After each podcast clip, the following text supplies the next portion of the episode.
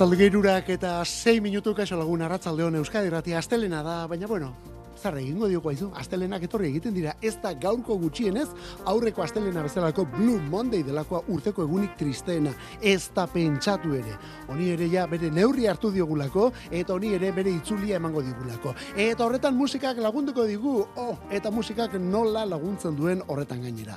Orain hasi eta laurak bitartean pentsa gu hemen kantu kontari aritzen gara, eta ez da astele materako plan makala, eh? ez da pentsatu ere. Kantu kontari musikeroen ordua, irurak eta bost ingurren honetan hasi eta laurak bitartean. Horretarako alde honetan Mikel Olazabal eta Biok bestaldean zu bai iritzi proposamen nahi uzun guztiak WhatsAppean. Eta zenbakia 6 sortzi sortzi 666 sortzi sortzi 666 Laurak bitartean bidali eta jasotako mezu denak irakurtzen ditugu eta asko eta asko erantzun gainera. Goazen bat haupa elektrikoarekin, musikeroak Euskadi Ratia orain kantu kontari.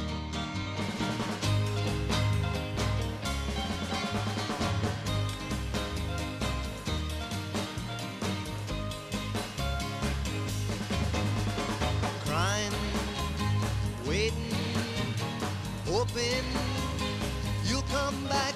I just can't seem to get you off my mind.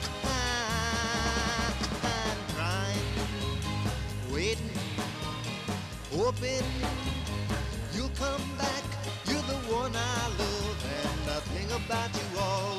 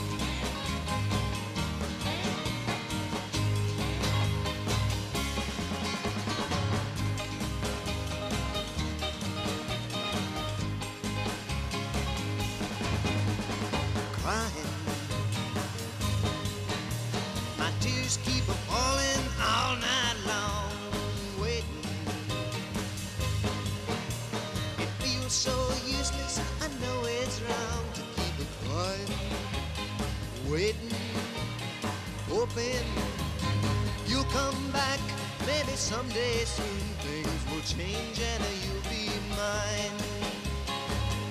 Buddy Holly bera, Buddy Holly eta Crying, Waiting, Hoping kantua berrogeita emezortzi, berrogeita emeretzikoa. Bueno, gauza da, Buddy Holly denok dakigun bezala, mila deratzirun eta berrogeita emeretziko otxailaren iruan zendu zela Big Bopper eta Richie Valensekin batera, bueno, beste abio istripu malapartatu hartan zendu zen, ezta? Ba begira, gaurko egunez egin zituen New Yorkeko Manhattango bere etxean azken grabazioak. Gaurko egunez egin zituen grabazio horiek. Bera eta bere gitarra akustikoa, besterik dudarik gabe, gero Holly beraren eriotzaren ondoren, grabazio xume horrie horiei barkatu, instrumentuak gehituta single eginda argitaratu zituzten Peggy Sue Got Married kantua, Learning the Game abestia, What to Do, That's What They Say, Crying, Waiting, Hoping, etorrelako kantu zarrenda luzea. Gaurko egunez duela iruro geita bost urte orduan, esan bezala, Buddy Hollyren azken grabazioak. Eta handik urte betera. History. Don't know much biology. Don't know much about a science book. Don't know much about the French I took. But I do know that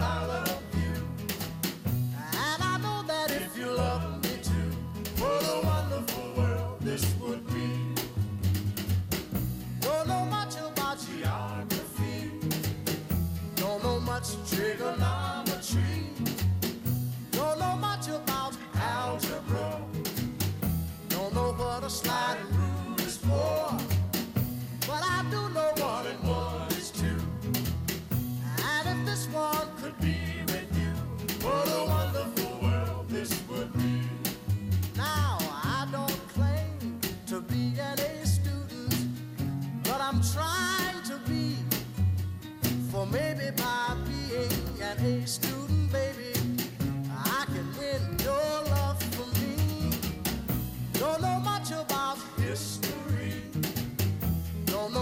Biology, don't know much about a science book, don't know much about the French I took.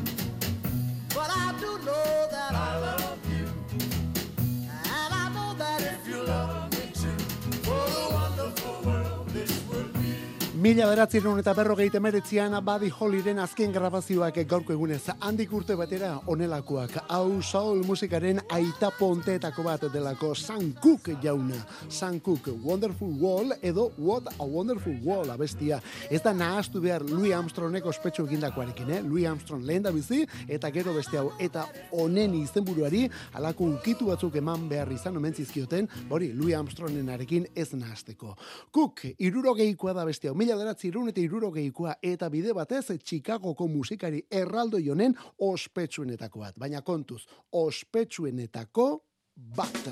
Another Saturday night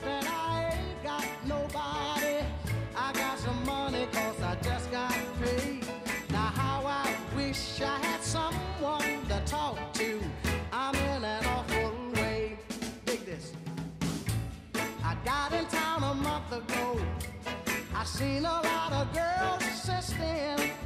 If I could meet 'em, I could get 'em. But as yet I haven't met 'em. That's why I'm in the shape I'm in. Here another Saturday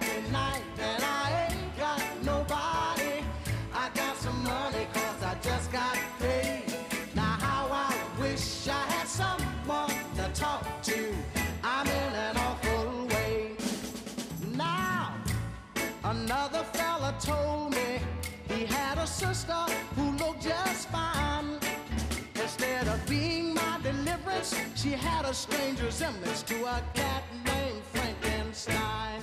Here another Saturday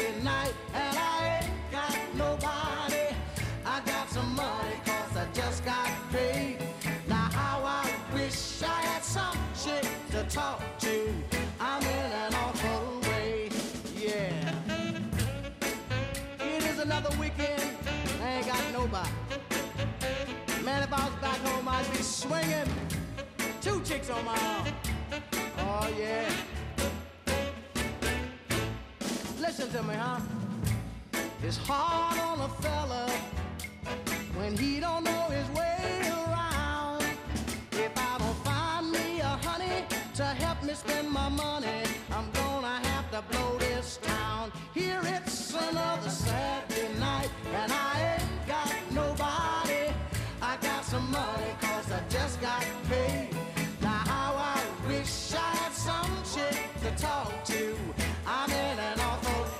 Sam Cook eta Sam Cook berriz ere irurogeiko abesti batekin hasi gara Wonderful Wall izeneko klasikoarekin, baina irurogei iruan egindako beste hau ere, hau ere ezin bestekoa da Cook jaunaren ibilbidean. Another Saturday Night, beste larun bat gau bat izenekoa, irurogei iruko apirilekoa. Aurten gainera, Sam Cooken eriotzaren urteurren potolo izango dugu, gogoratu, mila beratzireun eta irurogei lauko abenduan zendu zela bera tirokatuta hiltzen gainera San Cook.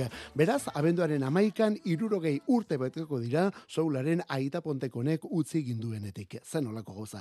Baina gaur besta bada efemeridea. Gaur bere jaiotza efemeridea dugulako. Gaur egunez, mila beratzi erun eta ugeita amaikan, ugeita amaikako urtarrilaren ugeita bian jaiotzen San Cook. Gaur lauro geita amairu urte behartzituen. Eta eriotzak aipatzen hasita, ufa, gogor joan da asteburua. Esaterako Marlena Show. Lingers in your ear, but you can't forget from sundown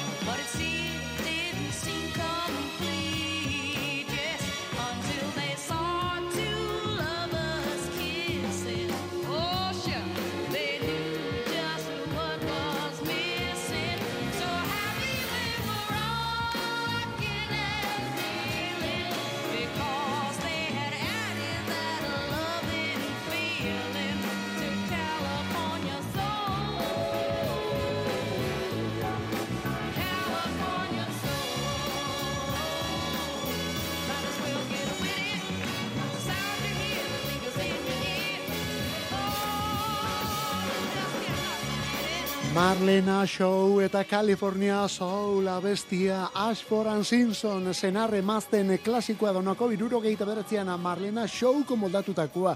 Eta oraindik haundiako egindakoa gainera versionetan, eh? bai moldaket honetan hainbat pelikula, telesail eta telebistako iragarkitan erabili izan delako.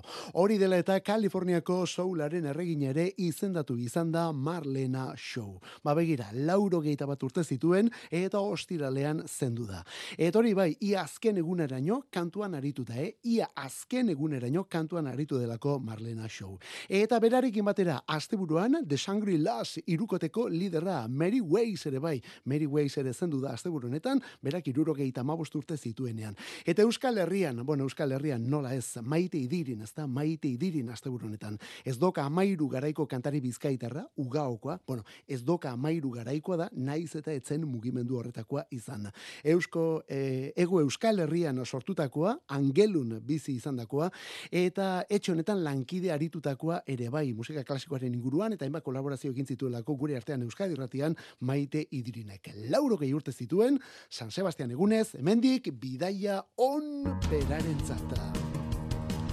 Eta zergaitik ez eriotza horien artean, erabat bestelako estiluetan aritzen zen The Soft Moon taldeko kantari eta liderra zen Jose Luis Vázquez, Kaliforniarra, berrogeita lau urte zituen honek.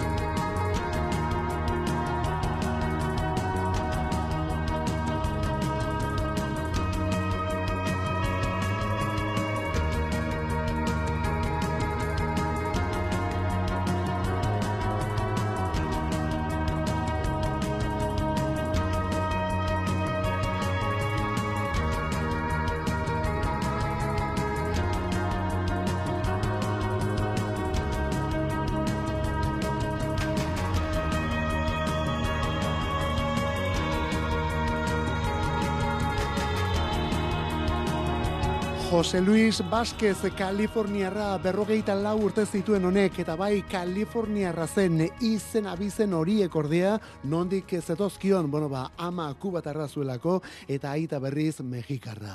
Mojabeko desertuan hasi zen Jose Luis Vázquez eta gian hortatik 2009tik The Soft Moon izeneko egitasmonekin egin zuen musika ilun eta erabat idortu, ezta? Punk mugimenduan eman zituen lehen pausuak, baina erresuma batuko dark musikak eraginda, segituan hartu zituen beste soinu eta beste bide hauek. Joan den ostegunean zendu zen bera, joan den ostegunean, asteburuan jakin baldin badere, joan den ostegunean, eta berrogeita lau urte zituen Jose Luis Vázquez Kaliforniarrak. Eta gauzak nola diren, berarekin batera, zendu da Silent Servan DJ-a eta bigarren honen neskalaguna ere bai. Hiru lagun batera eta dirudienez fentanilo gaindosiz gainera. Hori da hori akabera, eh? Fentanilo gaindosiz, asteburu honetan, The Soft Mooneko Baskez, Silent Servant DJ-a eta honen neskalaguna ere bai. Irurak batera. Bueno ba, gaindosi eta kontu horietaz desente dakien besta bat. Oraindik bizirik eta zorionez. Hau Pete Doherty da eta bere taldea. Every dying soldier. I've seen you there, flowers in your hair.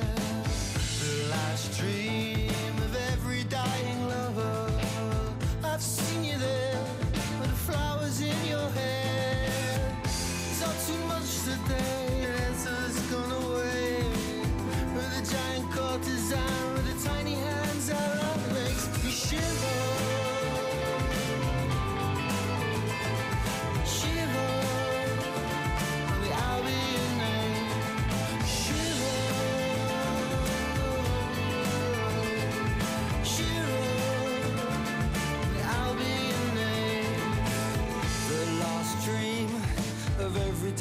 soldier.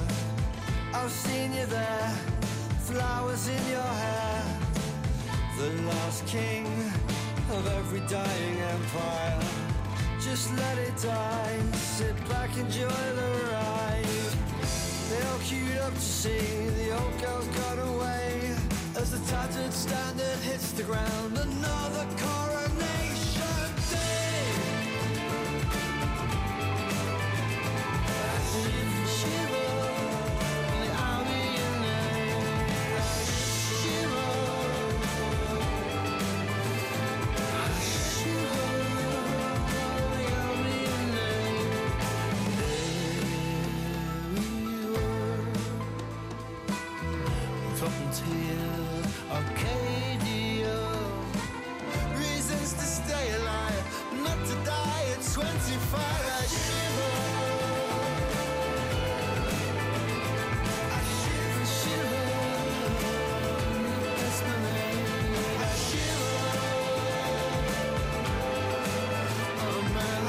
I Arratzal girurak eta hogeita bost Euskadi Ratia kantu kontari eta musikeroak begira Pete Doherty, Pete Doherty jauna, Pete Doherty ingelesa eta bere banda The Libertines.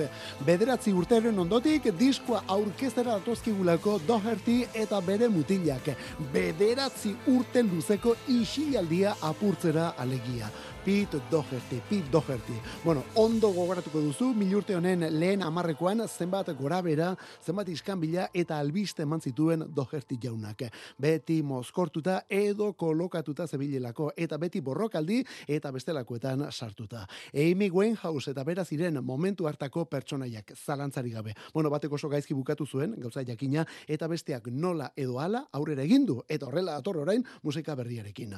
Dohertyren The Libertinesek disko berria duelako. Martxoaren sortzian emango dute argitara All Quiet on the Eastern Esplanade izeneko kantu bilduma. All Quiet on the Eastern Esplanade. Beraz, lasaitasuna kasu honetan, eh? Bueno, ba, behartzen. Eta asteburu honetan, abesti berri ere bai, Shiver izeneko hause da Libertines taldearen berrien.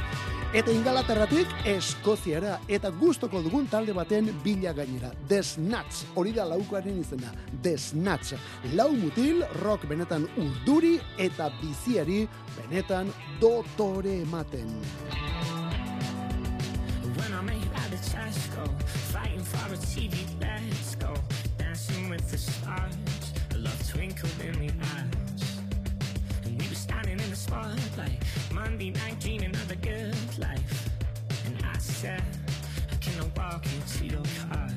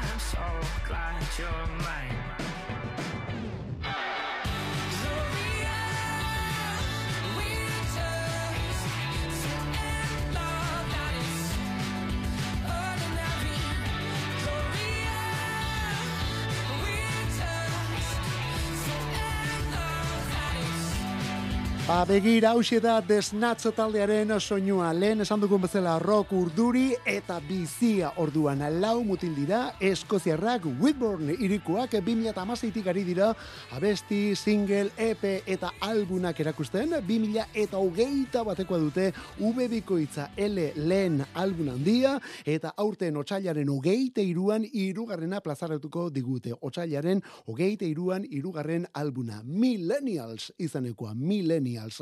Aurrerakinak momentuz bost. Lehena Gloria izeneko kantu hau. Eta joan den asteburu honetan beste onako hau. Millionaires izenekoa. Ai, gu eta gure diru gozeak.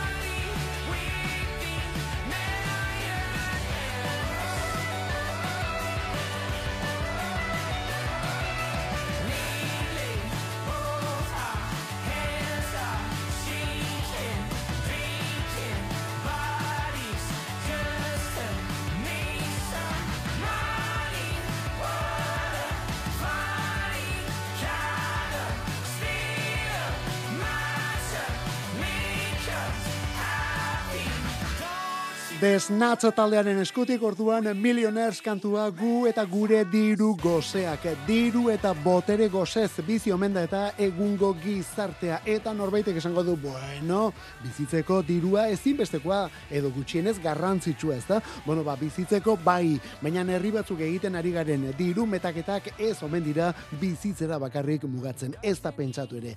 Ba horretaz kantu hau horren inguruko kritika datorra bestienetan. Millionaires hori da piezaren izena. Eta honen atzean The Snatch eskoziarrak. Hirugarren diskoa otsailaren ugeite iruan aurrenetan esan dugun bezala, Millennials izenekoa, eta honelako kantuak ere bai, honelako kantu, honelako soinu eta ideiak. Snatch, Euskadi ratian, kantu kontari. Eta hurrengo hau Noah Kahan, estatu batuetako kantautore gaztea. Bueno, abesti honetan berarekin batera, Nor eta Sam Fender. Every photograph that's taken here is from the summer. Some guy won Olympic gold eight years ago, a distance runner. And that makes a lot of sense. This place is such great motivation for anyone trying to move the fuck away from hibernation. You.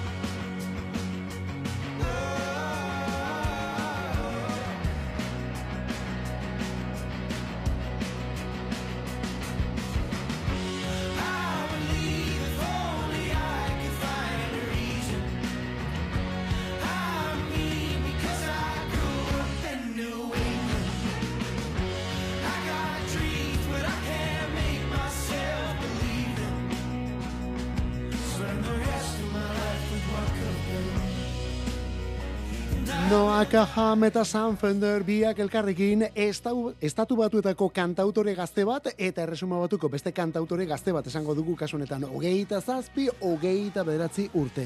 Eta eguer honetan horren beste kantautore elektriko dugun garai honetan Noah Kaham honen kantuak ziurrenik ies egingo zigun, baina kontuz hemen berarekin Sam Fender dagoelako.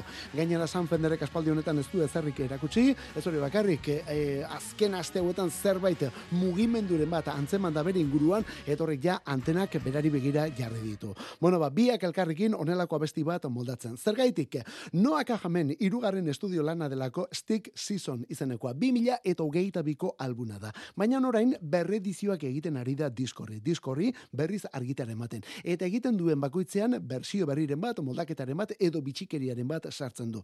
Aurretik ezaguna ditugun kantuak berriz moldatuta. Eta normalean elkarlanean gainera.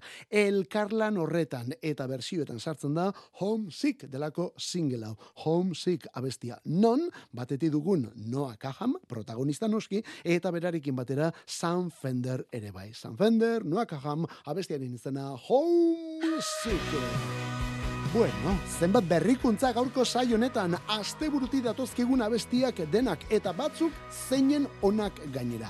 Irlandako emakume bakarlaria Nell Mescal.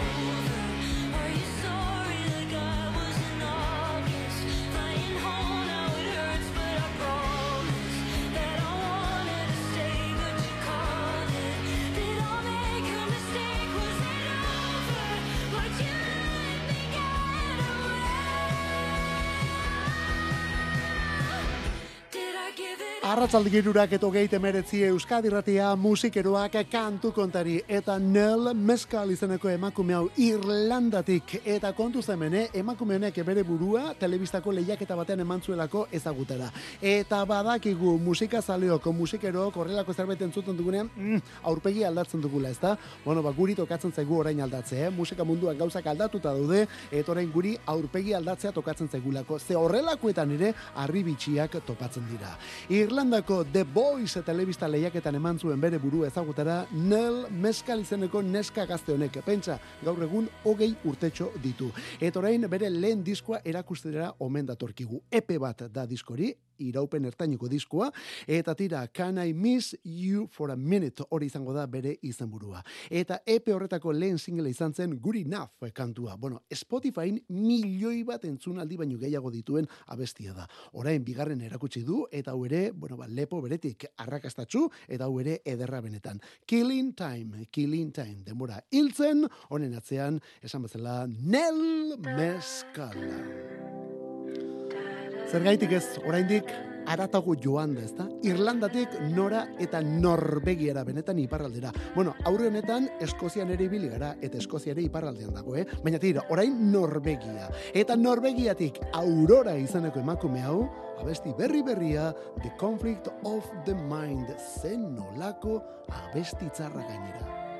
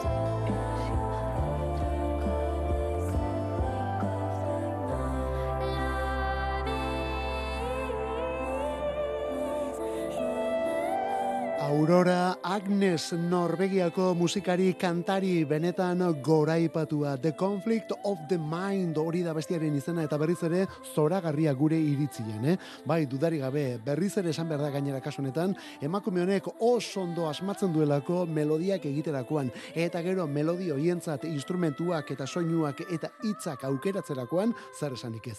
Hitzak, begira, The Conflict of the Mind honetan buruko nahas menduez ari da. The Conflict of the Mind izeneko abestian buruko nahas menduez. Beraz, garai garaiko kontuetaz ari da bera. Eta guzti hori horrelako soinu etereo hauez jantzina izan du, soinu elektroniko etereoz. 2000 eta hogeita bian The Gods We Can Touch albuna erakutsi zuen Aurorak. 2000 eta hogeita bian The Gods We Can Touch. Joan den urtean, George Blood izeneko abestia, eta orain The Conflict of the Mind. Aurora, Euskadi ratian, kantu kontari. Arima 他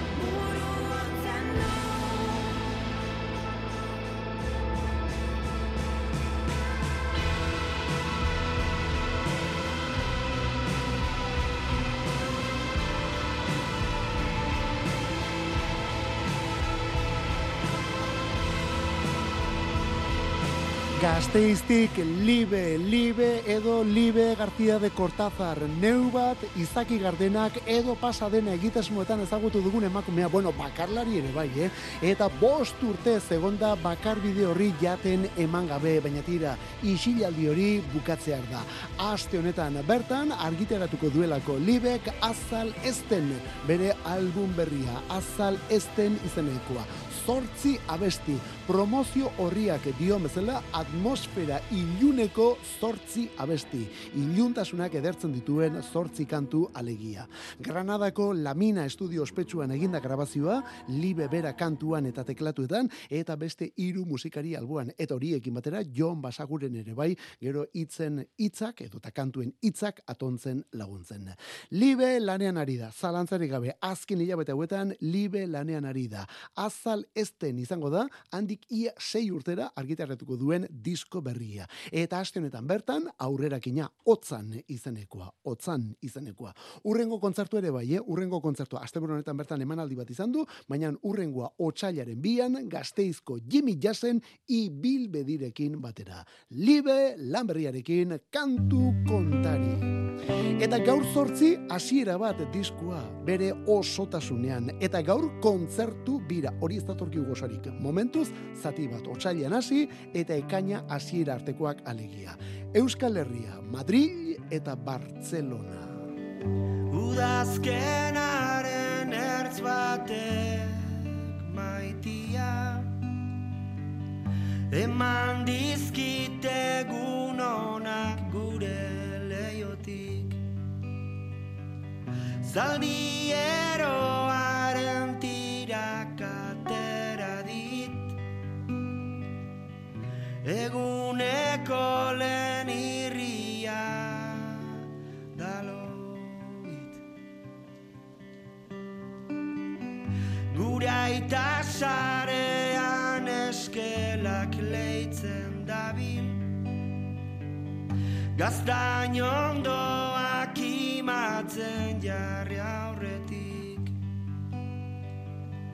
Adaskak betiko kutxan gorde dizkit. Sugar hau guzti inoiz itzalez dadin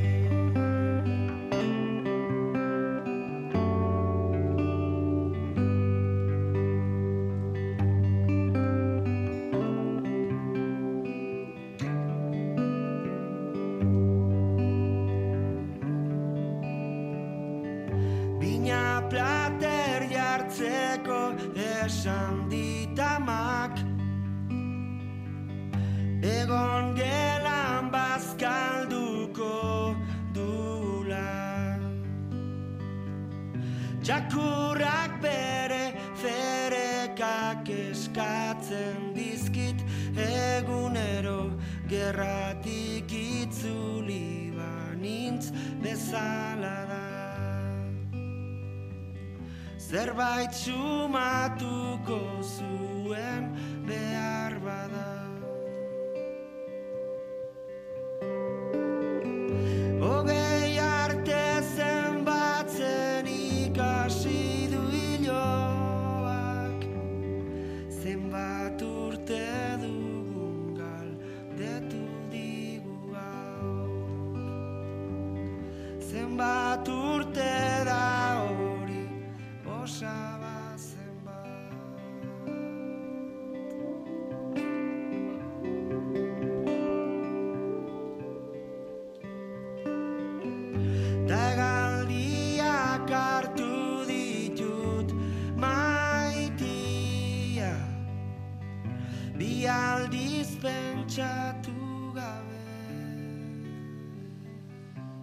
Gorka urbizuren lan berria aurkeztu behar dugun bakoitzean ala esaten dugu, eh? Biluztuta egindako diskua, bueno, ba horien artean, eh? biluztuena ziurrenik honako kantua, boz, gitarra eta teklatua.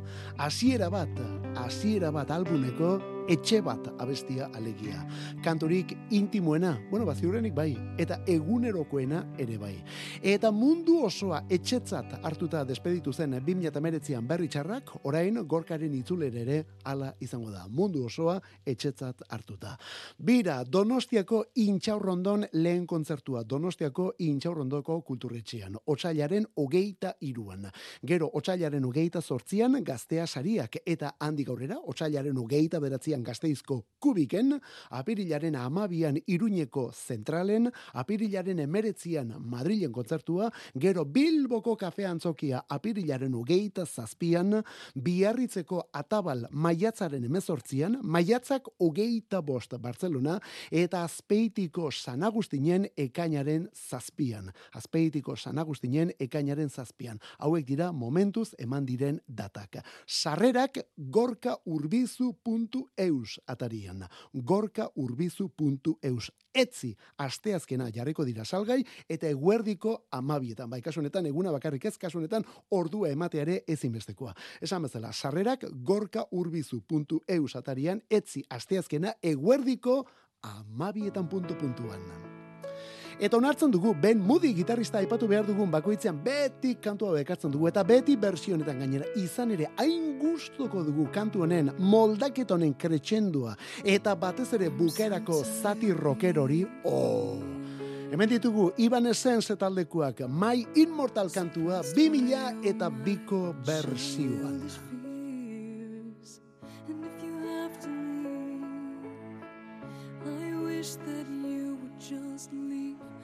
presence still lingers here, and it won't leave me alone. These wounds won't seem to heal. This pain is just too real. There's just too much that time cannot.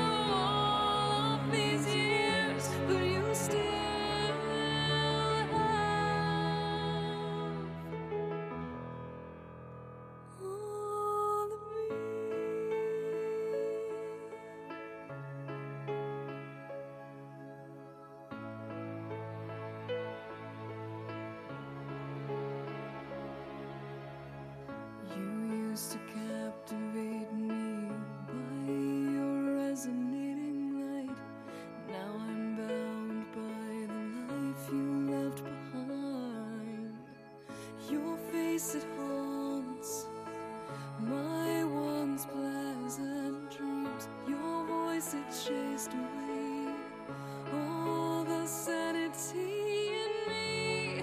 These wounds won't seem to heal. This pain is just too real.